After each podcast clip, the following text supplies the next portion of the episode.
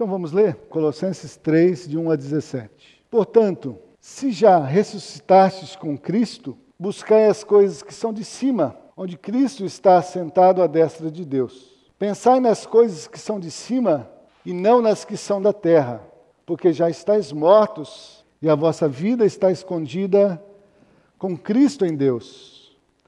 Quando Cristo, que é a nossa vida, se manifestar, então também vós vos manifestarei com Ele em glória.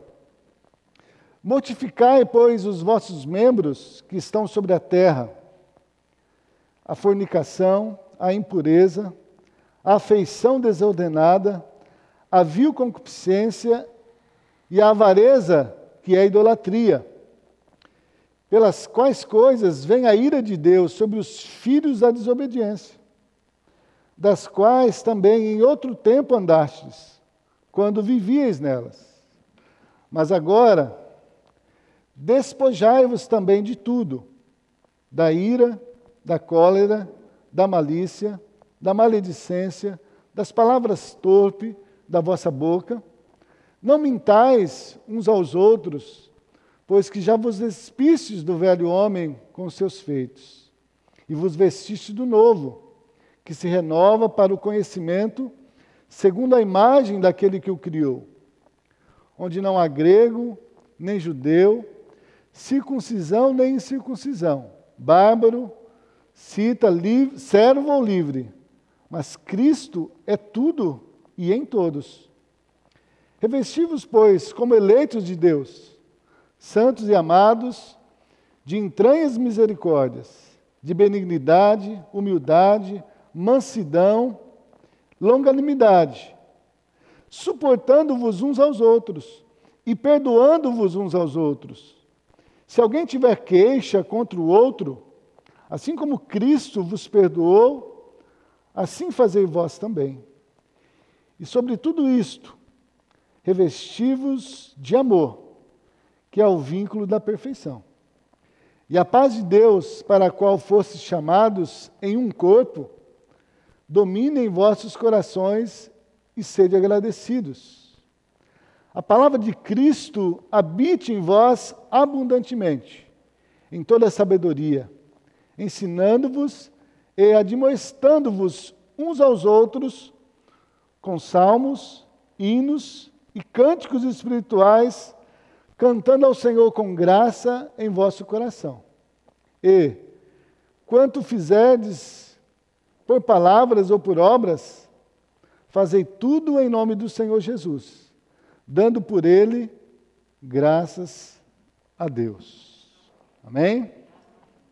Paulo, ao escrever aos Colossenses, ele deixa bem claro aqui para nós um ensino. E qual é o ensino que o apóstolo Paulo deixa para nós e nos exorta aqui? Quando nós lemos essa palavra. O ensino é que, apesar de termos sido ressuscitados com Cristo, e temos uma vida nova, Deus espera de nós uma resposta para que sejamos transformados à imagem de seu Filho Jesus. Então é o que eu tenho sempre frisado aqui para os irmãos. Nós não estamos aqui falando de renovação da mente para salvação. No Espírito, porque no Espírito nós já fomos salvos. Por isso que o apóstolo Paulo ele começa trazendo isso à memória daqueles irmãos. Portanto, se já ressuscitaste com Cristo. Então, você já ressuscitou com Cristo? Se você já ressuscitou com Cristo, então você nasceu de novo. Você é uma nova criatura. Você tem o Espírito Santo. Você recebeu a mente de Cristo. Então, ele continua dizendo: Agora, buscai as coisas que são de cima, onde Cristo está sentado à destra de Deus. Ou seja, apesar de nós termos nascido de novo, sermos uma nova criatura, de nós é, já sermos, já estamos guardados em Cristo Jesus nas regiões celestiais, ainda existe um andar aqui neste mundo, até a volta do Senhor Jesus. Existe um andar, um caminhar.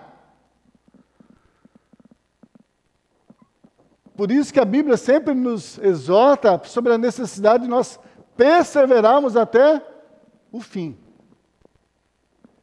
E é isso que o apóstolo Paulo estava aqui exortando esses irmãos, sobre a necessidade de agora perseverar em viver essa nova vida que nós recebemos do Senhor. Então Deus, Ele já nos salvou, já nos deu o Espírito Santo, uma nova mente, a mente de Cristo. Então agora Deus deseja operar em nós a santificação. Deus deseja que o seu propósito, como foi é, dito, pregado pelo Beto, domingo à noite, Deus tem um propósito. E o propósito de Deus em enviar Jesus foi em estar gerando filhos e tornando eles semelhantes ao seu filho. Então, esse é o propósito de Deus. Jesus disse: Eu vim buscar e salvar os perdidos. Então, quem crê em Jesus passa a ser filho de Deus. Mas ainda nós não somos a imagem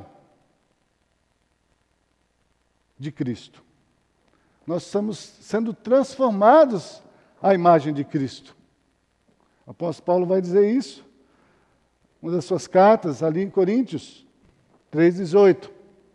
Ele fala: Mas todos nós, com o rosto descoberto, refletindo como espelho a glória do Senhor, somos transformados de glória em glória na mesma imagem. Na imagem de quem? De Cristo. Então, somos transformados de glória em glória, na mesma imagem, como pelo Espírito do Senhor. Então, Deus nos deu o Espírito, para que agora o Espírito, pela palavra, esteja agindo em nós, revelando o propósito de Deus, para que nós possamos então ser transformados, dia após dia, na imagem de Cristo Jesus. Ah, nesses 17 versículos aqui, Paulo deixa bem claro que essa transformação ela ocorre pelo poder de Cristo. É Cristo que opera em nós essa transformação. Mas, irmãos, o que eu tenho sempre frisado aqui, que Cristo, que Deus, o Espírito Santo, Ele nunca vai operar na minha vida uma mudança que eu não creia que eu preciso ser mudado, que eu não confesse que eu preciso ser mudado. Então, Deus não é um tirano que impõe a sua vontade para nós. Ele revela a sua vontade para nós, para que nós possamos crer na sua vontade e nos render à sua vontade, para que então ele nos possa transformar. Por isso que quando Jesus começa a pregar o Evangelho, no seu ministério, a primeira mensagem de Jesus é: arrependei-vos. Arrependei-vos e crede no Evangelho. Arrependimento. Então o Espírito Santo é nos dado para que agora ele possa estar nos convencendo, dia após dia, do pecado e o pecado, o que, que é? A Bíblia diz ali. Porque não creram, não creem no Senhor Jesus. Da justiça, porque o príncipe desse mundo está julgado. E do juízo. A transformação, Deus nos salvou e Ele deseja nos transformar à imagem do seu Filho. Mas Ele não vai nos transformar se eu não reconhecer se eu não confessar para Ele as minhas fraquezas, as minhas limitações, aquilo que muitas vezes está lutando em mim contra a vontade de Deus. Eu já citei aqui né, os, o Salmo de Davi. Até semana passada eu estava ouvindo, a, ouvindo a, a mensagem e eu falei que era Isaías. Tá? Então vou corrigir hoje. Não foi Isaías que disse, mas foi Davi que disse. Que enquanto ele se calou, ele encobriu o seu pecado, né, a mão do Senhor pesava sobre ele e seus ossos se secaram, se secavam. Uma angústia. Ele andava angustiado, mas ele, quando ele confessou ao Senhor, então o Senhor o libertou e transformou aquele estado de sequidão num estado de alegria. E diz, ele colocou um novo cântico nos meus lábios, cânticos de alegria. Porque trouxe a memória dele, como o Guilherme ainda ontem colocou, não o pecado, mas a graça de Deus. O Espírito nos convence do pecado. O diabo nos acusa do pecado. Mas Jesus nos liberta do pecado. São três ações: o diabo nos acusando, o Espírito nos convencendo, mas Jesus é que nos liberta. Tanto a ação do diabo como a ação do Espírito Santo, porque é por isso que o Espírito vem e nos traz à memória aquilo que dá esperança, porque o diabo acusa.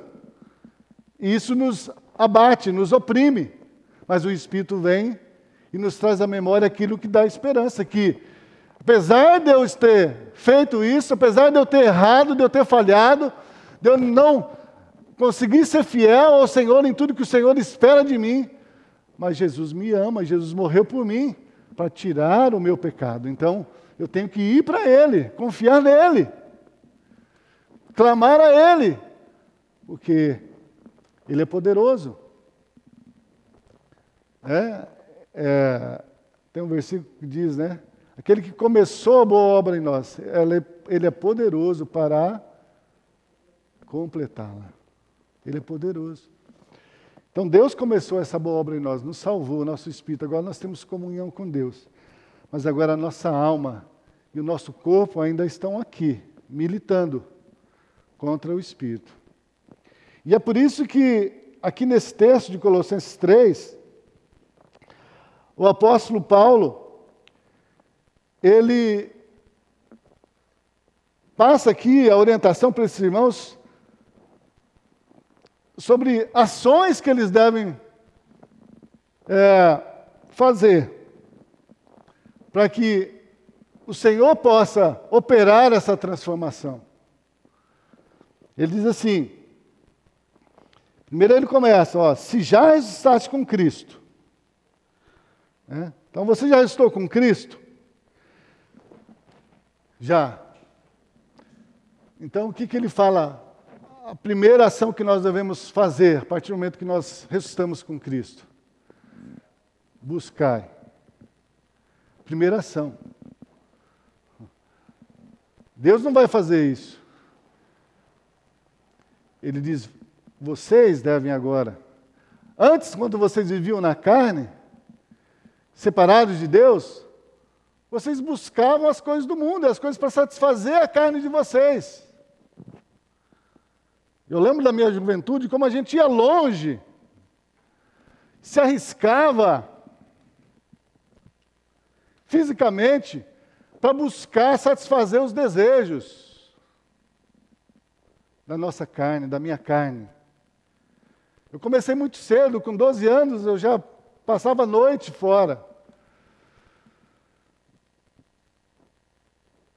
dando trabalho para meu pai e para minha mãe. Cheguei a passar dois dias fora sem falar para meu pai e minha mãe onde eu estava, porque eu tinha um desejo. E eu queria satisfazer, e eu não media esforço, não me preocupava se meus pais, se eu tenho um ataque do coração, não. Eu queria satisfazer. Eu buscava alguma forma para satisfazer.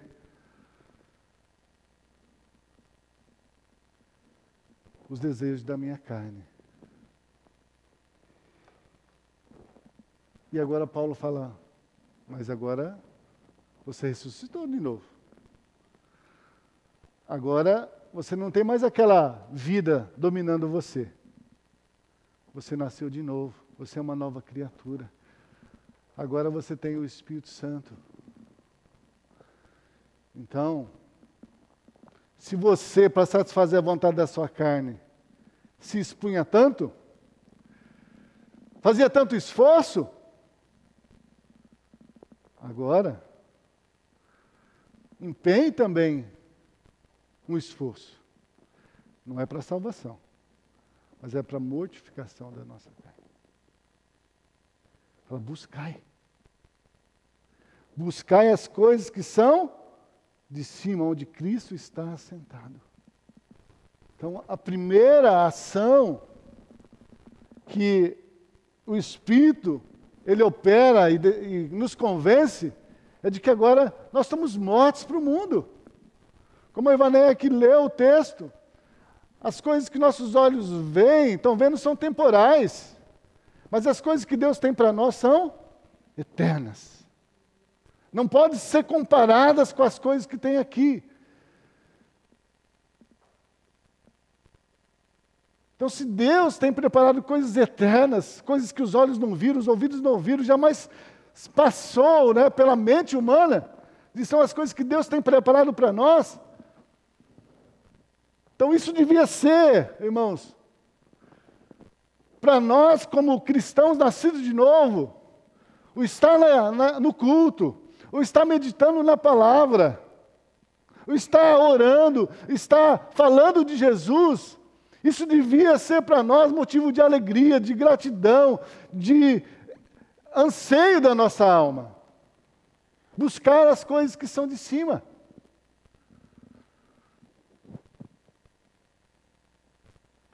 Será que nós temos tido esse anseio?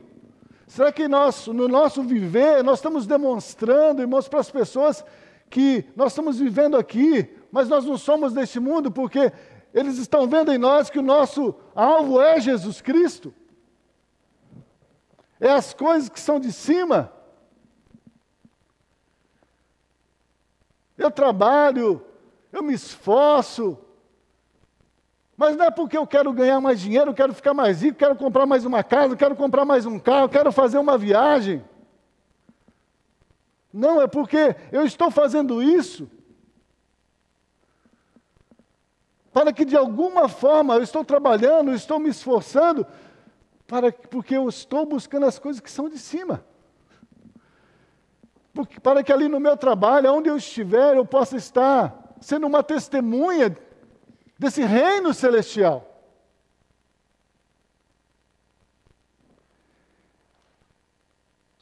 É o que ele diz no versículo 17: Tudo quanto, pois, fizerdes, qualquer obra, fazei tudo no nome do Senhor Jesus Cristo, dando a Ele graças ao Pai.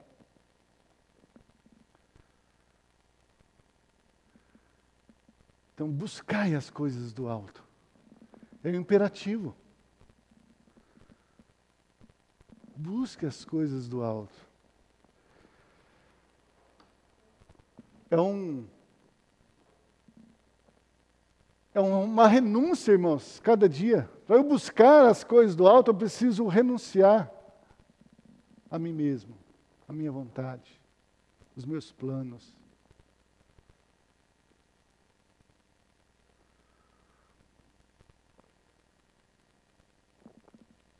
Está, estou, terminei já de assistir uma, uma série sobre Jesus, muito bom. Eu gosto, eu gostei bastante. E bem diferente de tudo que eu já tinha visto até hoje. Ah, ela mostra o dia a dia de Jesus como homem. Claro que ele vai manifestar que ele é o Filho de Deus. E uma das coisas que, que me chamou a atenção ah, é sobre o chamado de Jesus. Jesus estava chamando seus discípulos para segui-lo. Primeiro ele chama ali Pedro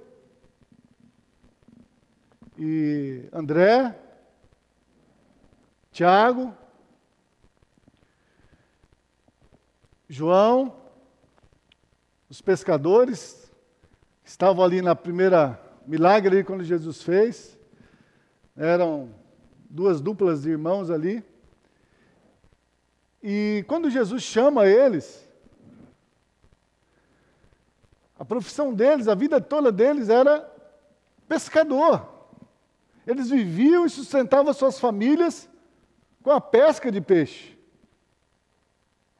Então Jesus aparece na vida deles. Jesus realiza ali um sinal.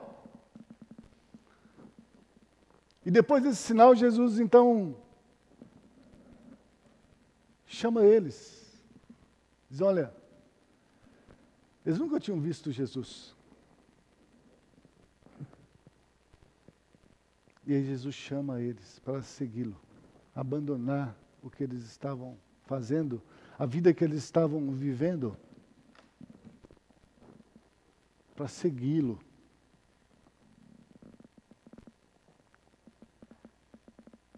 E a Bíblia diz que no mesmo instante eles deixaram o barco, as suas redes, deixaram os seus pais, a sua família, e começaram a seguir Jesus, sem saber, ainda o certo, quem verdadeiramente era aquele homem, se ele realmente era o Messias, ele era. Eles só viram um sinal. Mas quando Jesus chama eles, eles abandonam tudo. Outra parte importante que me chamou a atenção foi também o chamado de Mateus. Que a gente lê a Bíblia e não tem a compreensão do que é, era, de quem era Mateus. Como que vive hoje um, um auditor da Receita Federal? Como que eles vivem? O salário deles é bom? Eles vivem numa boa casa, têm um bom salário, uma vida boa? Então, Mateus ele era um auditor da Receita. Ele coletava impostos, ele era um homem rico próspero, que também teve um encontro com Jesus. E Jesus olha para ele, diz: Mateus, me segue.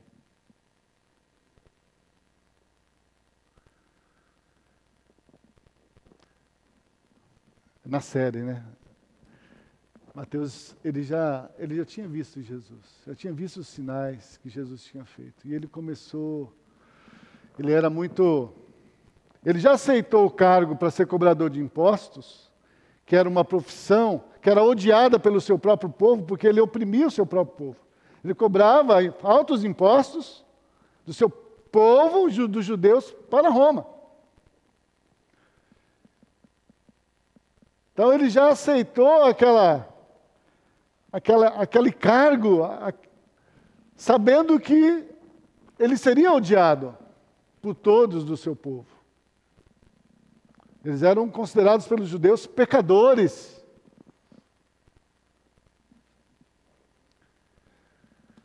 Mas quando Jesus chama Mateus, um homem rico, com muitas posses, vivendo uma vida esplêndida, Mateus não questiona. Ele abandona sua profissão, ele abandona suas posses, a sua casa, o seu dinheiro, tudo que ele tinha, para seguir o Mestre, para seguir a Jesus. Pecadores. Mas Jesus chama um outro homem. Esse homem se chama Nicodemos. Esse homem não era pecador aos olhos dos judeus. Pelo contrário, ele era o príncipe dos judeus. Ele era um mestre da lei, que conhecia tudo acerca das Escrituras, das promessas de Deus, da vinda do Messias.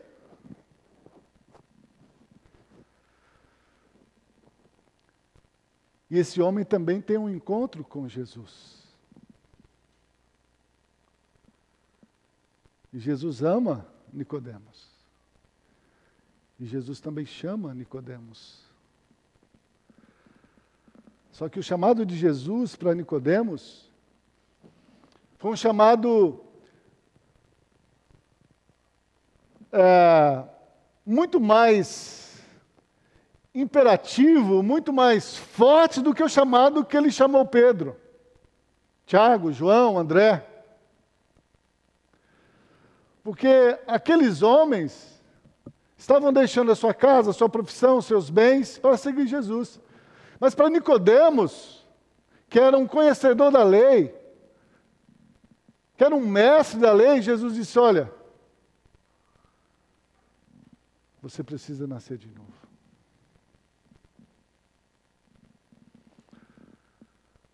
Você tem tanto conhecimento da lei, da, da palavra de Deus, Nicodemos. Mas se não nascer da água e do Espírito, não vai poder ver o reino de Deus. Não vai nascer de novo, não vai poder entrar no reino de Deus. Para Nicodemos foi um chamado de mortificação. Os outros também passariam por esse mesmo processo. Mas Jesus não falou isso para eles. Mas para Nicodemos Jesus falou. Nascer de novo. Você precisa renunciar à sua vida. Esse conhecimento que você tem da letra.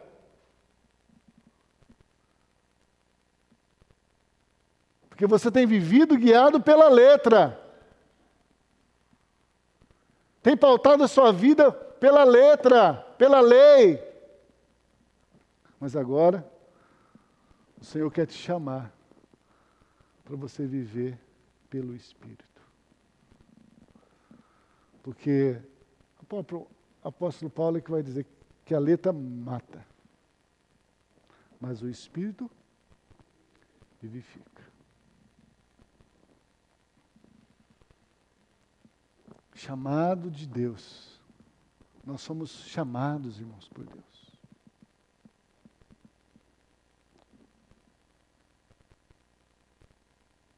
César, desculpa usar você aqui, César, mas o César disse aqui domingo passado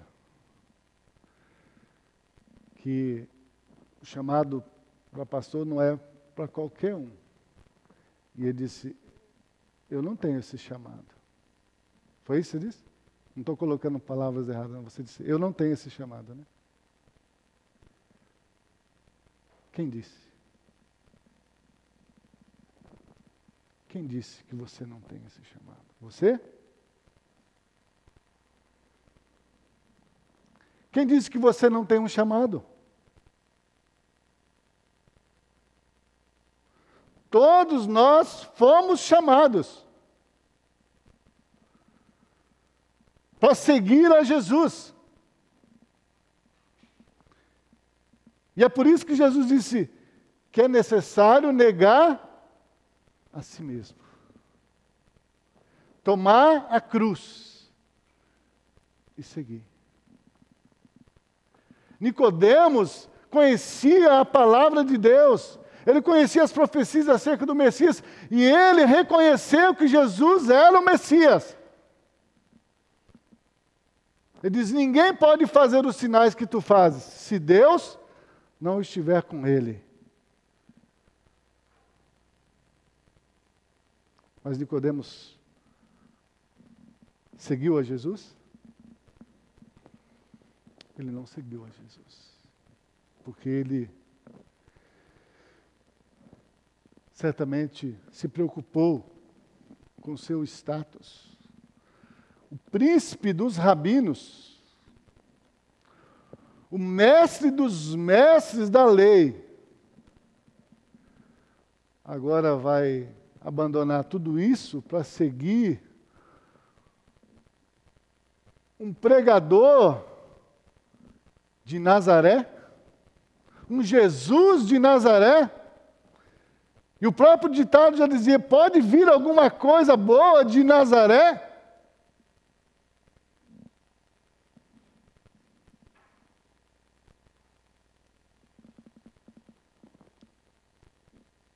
Nicodemos também foi chamado, irmãos.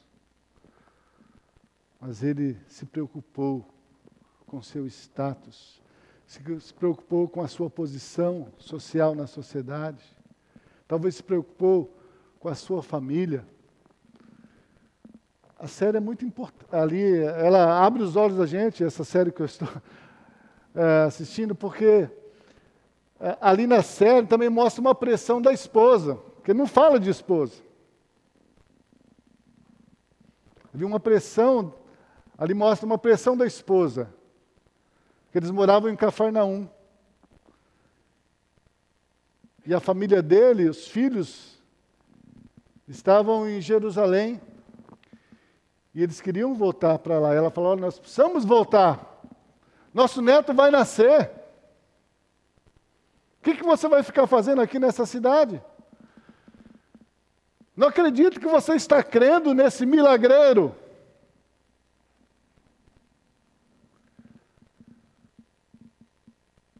Muitas pressões nós sofremos, irmãos, para não atender o chamado de Deus para nós.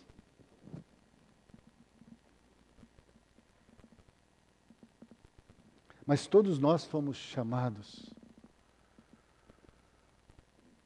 para cumprir o propósito de Deus. Por isso que tudo tem o tempo. Por isso que quando Deus nos chama, irmãos, Deus está nos dando uma oportunidade, é aquele tempo que Deus está nos chamando.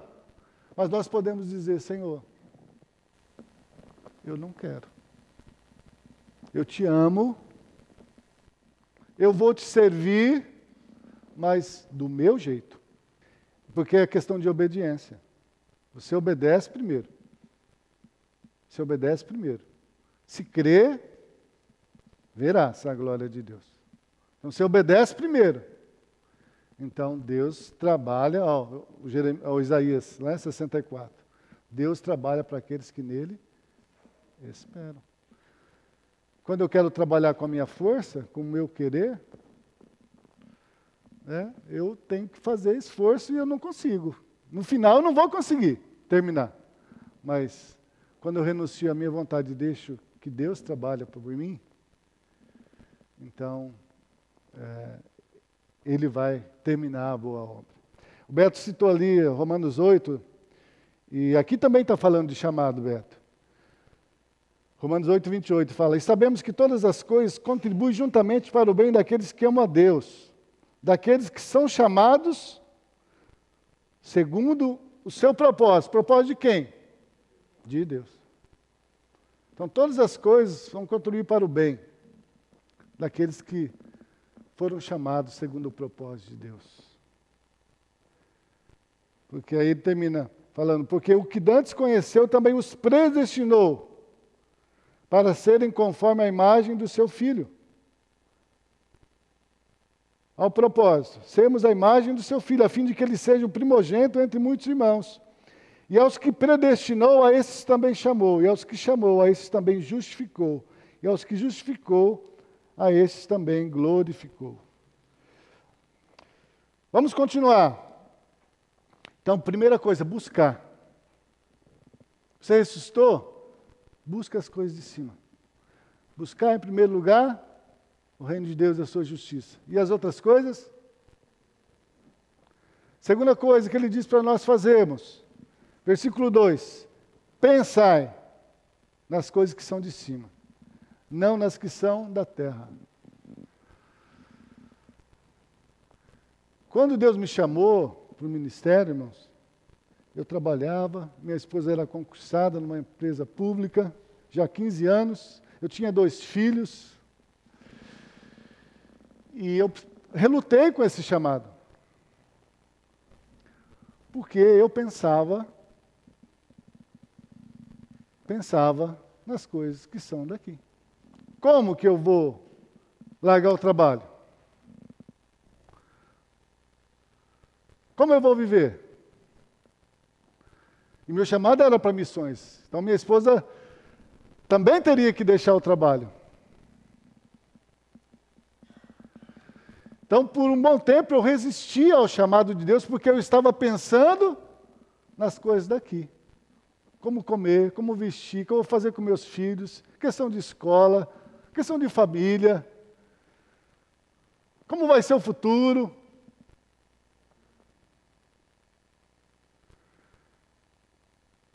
Eu digo que muitas pessoas hoje não querem ser pastor, ou não querem nem que seus filhos sejam pastores ou missionários. A gente quer que eles sejam médicos, doutores, né? engenheiros. A gente fala de boca cheia, engenheiro. Ah, meu filho foi ser missionário na África. Por quê? Porque a visão que nós temos de que fazer a obra do Senhor não traz glória, deste mundo. Não é honrado. Nós que somos cristãos pensamos dessa forma.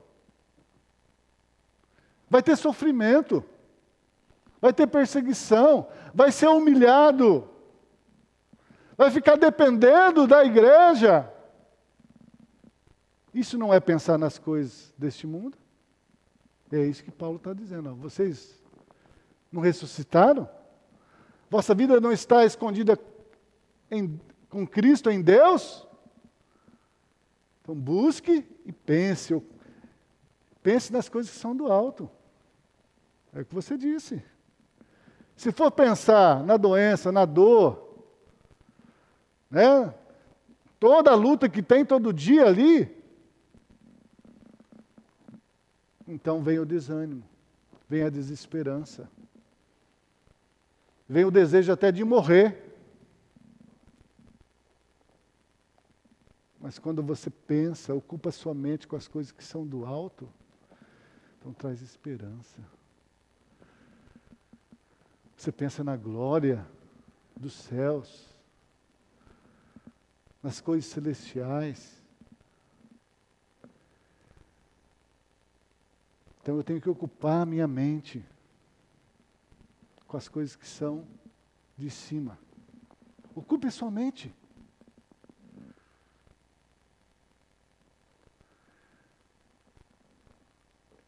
Eu posso dizer de mim mesmo, 20 anos de ministério, para 21 agora,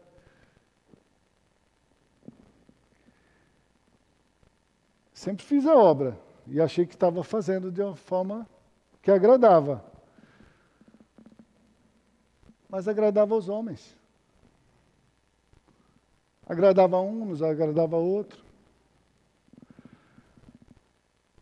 Mas Deus me levou a viver uma vida que agrada a Ele.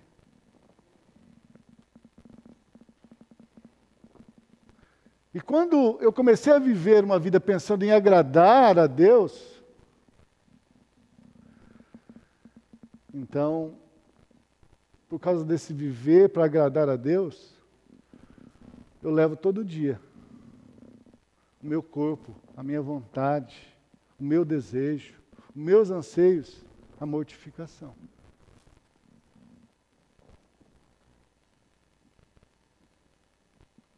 Para que Cristo viva em mim e Ele seja glorificado.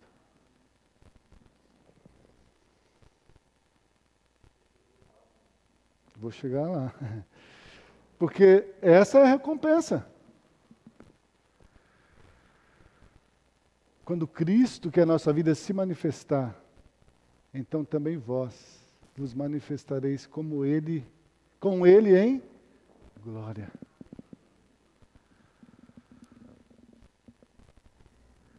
Quando eu leio esse versículo aqui, eu penso aquela palavra que Jesus diz lá em Mateus, se eu não me engano, é capítulo 25, quando ele diz ali da separação. O dia do nós vamos ter que comparecer diante do Senhor. Ele vai dizer: Vinde, benditos do meu Pai. Entrai para o reino que está preparado para vós. Vem participar comigo da minha glória. Vem participar comigo da minha glória. Para isso eu fui enviado ao mundo, para que vocês pudessem, em comunhão comigo, ter comunhão com o Pai e desfrutar da glória do Pai, da minha glória. Mas nós, por causa da glória deste mundo, desprezamos a glória de Cristo Jesus.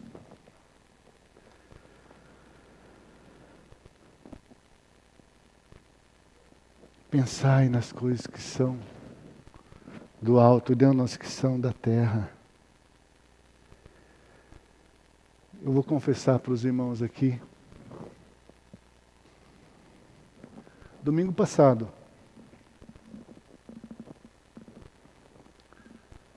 eu já tinha decidido no meu coração que eu iria pedir o meu afastamento como pastor dessa igreja.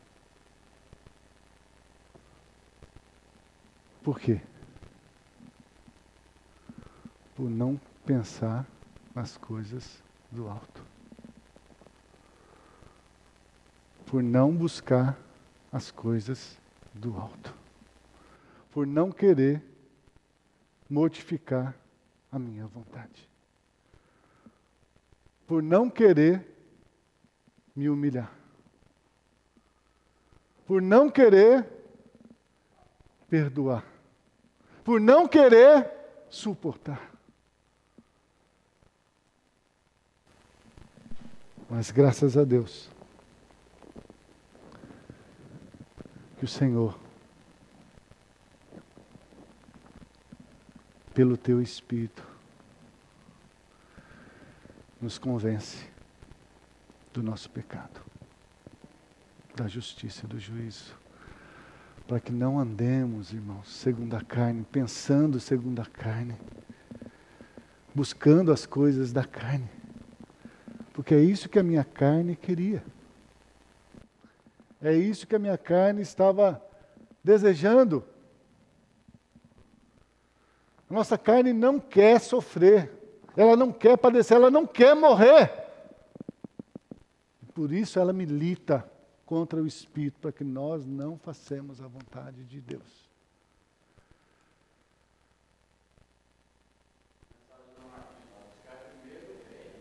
De Deus.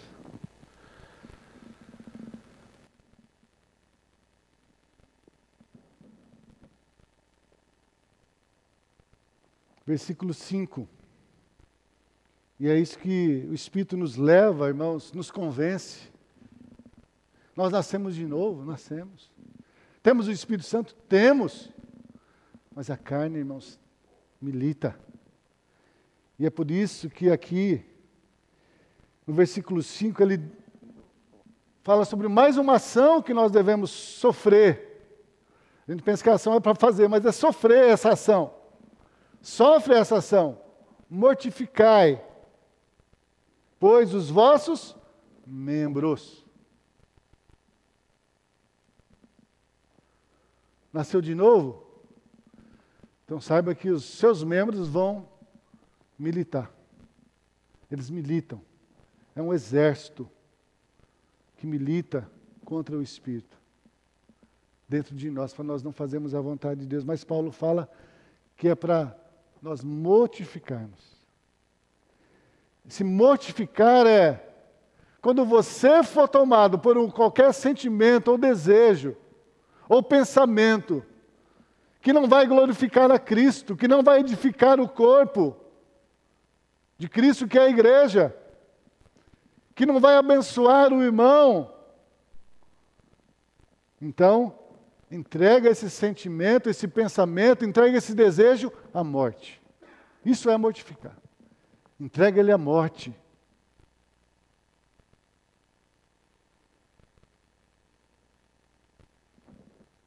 Não deixe ele dominar você. Prive ele.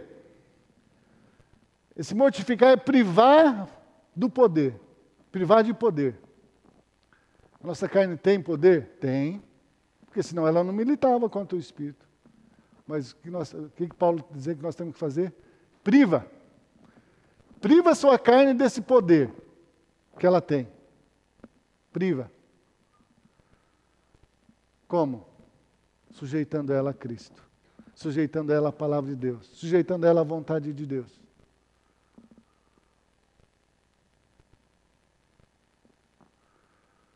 Nicodemos não quis. O jovem rico não quis privar a sua carne do poder do que a sua carne tinha conquistado para ele. Foi embora triste. Mas muitos, muitos, decidiram mortificar a sua carne.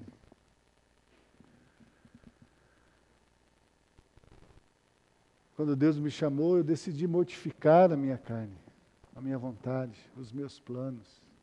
Minha esposa precisou mortificar os seus planos. Dérica até disse aqui, quando ela casou comigo, casou achando que tinha casado com o gerente do banco, que ia talvez proporcionar uma vida estável para ela, uma vida boa. E agora o Senhor está dizendo, Ele não vai te dar. E agora você vai ter que privar da sua também. Do que você achava que te dava estabilidade, que meus três anos de, de, de, de foram quatro anos de faculdade teológica, os três últimos anos, eu parei de trabalhar. Saí do meu trabalho para me dedicar ao ministério aos estudos, à preparação. E foi o salário dela que sustentou a nossa casa durante três anos. Mas quando chegaram os três anos, terminou, dia da formatura, Deus também pediu, também, para ela renunciar a esse, esse poder que estava sobre ela e sobre nós, de viver pelo nosso braço, pela nossa força, pelo aquilo que a gente pode fazer e entregar a nossa vida àquele que começou a boa obra, crendo que Ele é poderoso para completá-la. Por isso, irmãos, vida cristã é uma bênção é uma alegria, mas ela tem mortificação diária. Não adianta. Tem mortificação diária, tem renúncia.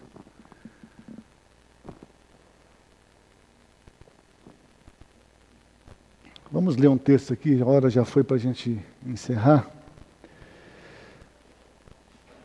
Deixa eu achar aqui, eu anotei aqui embaixo. A mensagem está longe ainda, mas nós vamos parar. Lucas. Vamos encerrar com esses dois textos aqui.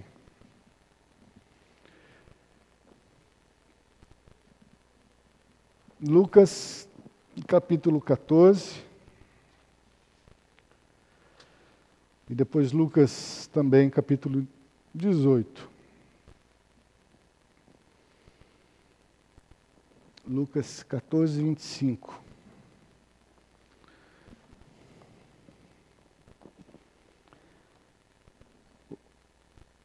Diz assim: o tema aqui desse versículo que os escritores aqui, os tradutores colocaram, diz o preço do discipulado. Não está escrito isso na Bíblia, mas é o que está subentendido aqui, que seguir a Jesus tem um preço.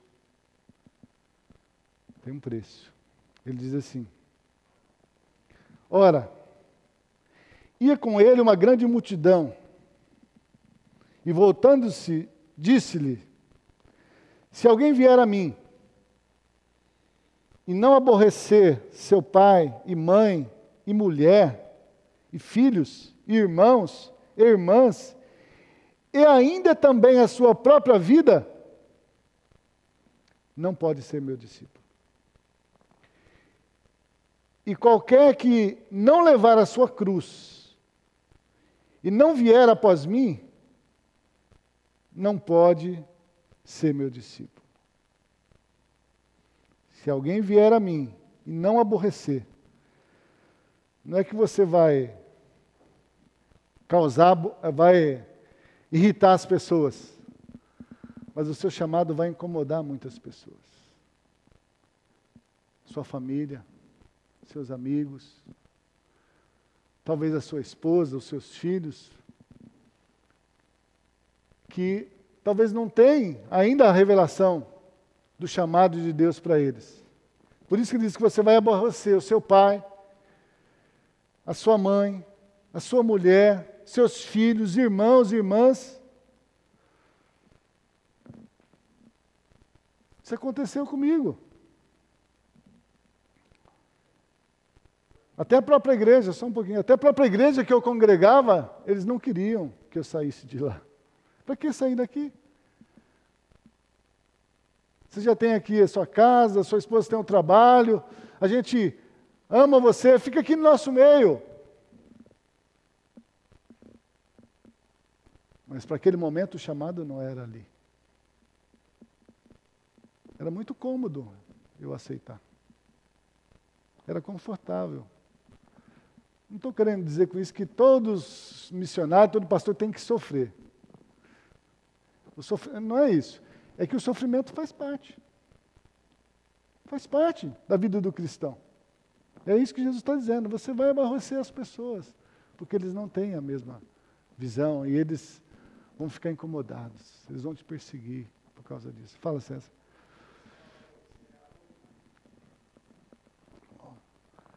Bem mais pesado, hein? Abominar. Sabe por que eu creio que usa essa palavra abominar? É porque quando eu coloco meu pai, a minha mãe, a minha esposa, meus filhos, meus irmãos, no lugar de Deus, isso é idolatria. E isso é uma abominação diante de Deus.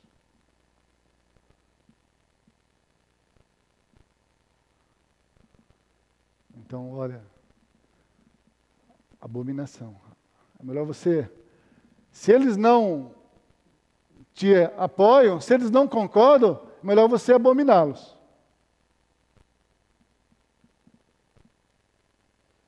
Do que deixar de obedecer à vontade do Senhor. Por quê? Porque muitas vezes você corre o risco de se perder e aí vai perder toda a sua família. Crê no Senhor Jesus, o que, que Jesus disse? Foi Jesus não, né? Foi Paulo, né? Crê no Senhor Jesus e será salvo tu e a tua casa. Então, crê no Senhor Jesus, siga o Senhor Jesus, então você vai ser testemunha para tua casa, para tua família, para o teu pai, para tua mãe, para teus irmãos, teus filhos, do amor de Deus, do Evangelho, para que eles também possam ser constrangidos, convencidos pelo Espírito Santo e vir para a salvação.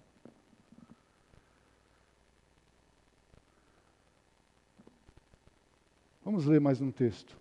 18. Lucas 18. 18, 18.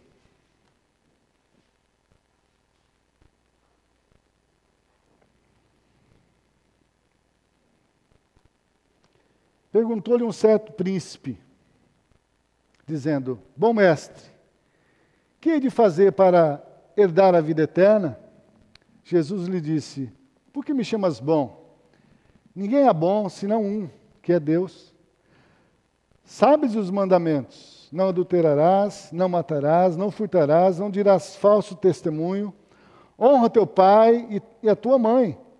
E disse ele: Todas essas coisas tenho observado desde a minha mocidade. E quando Jesus ouviu isso, disse-lhe: Ainda te falta uma coisa Vende tudo quanto tens reparte, reparte-o pelos pobres, e terás um tesouro no céu. E vem, então segue-me. Mas ouvindo ele isto, ficou muito triste, porque era muito rico. E vendo Jesus que ficara muito triste, disse: Quão dificilmente entrarão no reino de Deus os que têm riquezas. Porque é mais fácil entrar um camelo pelo fundo de uma agulha do que, do que entrar um rico no reino de Deus. E os que ouviram isso disseram: Logo, então quem pode salvar-se? Mas ele respondeu: As coisas que são impossíveis aos homens são possíveis para Deus. E disse Pedro: Eis que nós deixamos tudo e te seguimos. E ele lhes disse: Na verdade, vos digo que ninguém há que tenha deixado casa, ou pai, ou irmãos, ou mulher, ou filhos, pelo reino de Deus, que não há de receber muito mais neste mundo e na idade vindoura a vida eterna.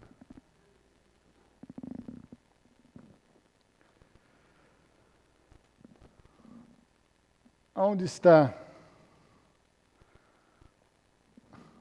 o teu tesouro? Onde está o teu tesouro? O que é importante para você?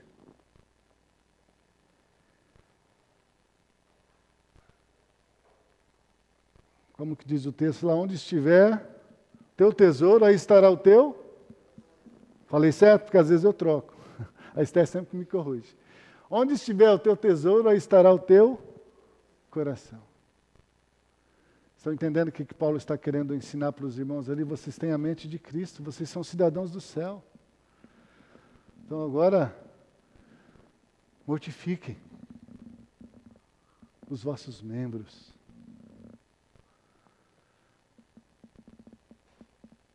Para que então Cristo possa viver em vocês. E vocês possam desfrutar, irmãos como Jesus mesmo está dizendo aqui.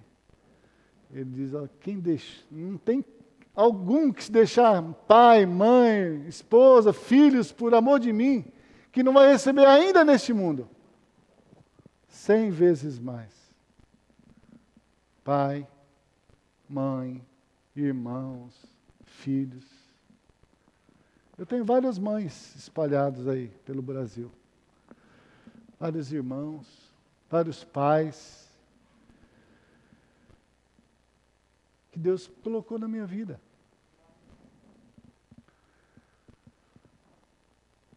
Porque nós somos uma família, a família de Deus. Então, que nós possamos, irmãos, estar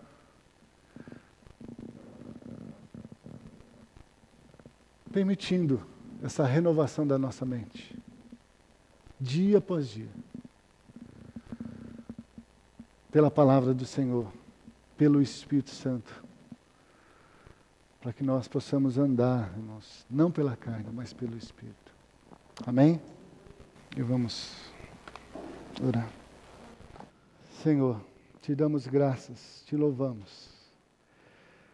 Por mais, ó Deus, esse trabalhar do Senhor em nossos corações nesta manhã, Senhor. Obrigado por essa palavra viva e eficaz que é poderosa para nos corrigir, nos redarguir, nos instruir em toda a verdade, em toda a justiça, para que possamos ser cada dia, Senhor, aperfeiçoados e perfeitos, como é perfeito o nosso Pai Celestial.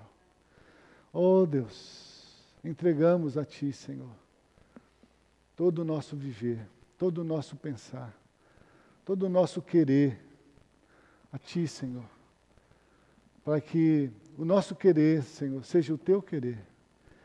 Que nossos desejos, Senhor, sejam, aquilo que o Senhor deseja. Que o nosso buscar, Senhor, cada dia seja aquilo que o Senhor está buscando, Senhor. Para que em tudo, Senhor, teu nome seja glorificado, Senhor. Nós sabemos que teus propósitos são eternos, Senhor, e nós não queremos que nenhum dos nossos propósitos venha confrontar com os propósitos do Senhor, pelo contrário, caia por terra todos os nossos propósitos, todos os nossos desejos, Senhor, para que teus propósitos sejam estabelecidos e o teu nome seja glorificado, Senhor. Em nome de Jesus. Prevaleça, Senhor, sobre o coração, sobre a mente da tua igreja dando esse avivamento, Senhor, pela tua palavra. Em nome de Jesus nós oramos e te agradecemos. Amém.